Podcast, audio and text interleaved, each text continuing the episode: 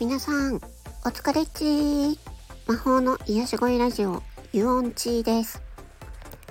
え今日は、チャット GPT についてまたお話しします。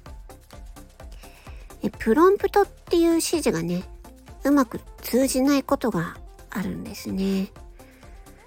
あ今日はそんな感じで全然うまくいかなくて。で、そんな時にちょっと表現を変えてみたり、チェックしてみたりするんですが、なかなかうまくいかない。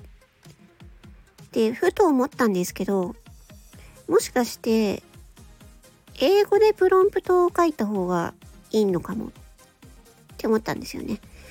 で日本語よりも英語の方が正確に伝わるらしいんですよね。うん、だからまあ本当にもうダメだってなったら英語で書いてみようかなって思ってます。まあ、プログラミングっていうのも基本英語なので、私が今ね、日本語でプロンプトを書いているので、まあ、うまくいけば、スタンド FM の放送を、まあ、ブログ記事にしたり、ツイッターの文章にしたりするのが楽になるんですけど、まあ、ちょっと完成するまで、ちょっと頑張りたいと思います。えということで今回は AI のチャット GPT のプロンプトのお話でした。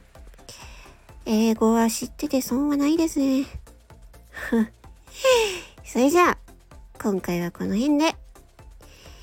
魔法の癒し声ラジオ、ユオンチーでした。バイバイチー。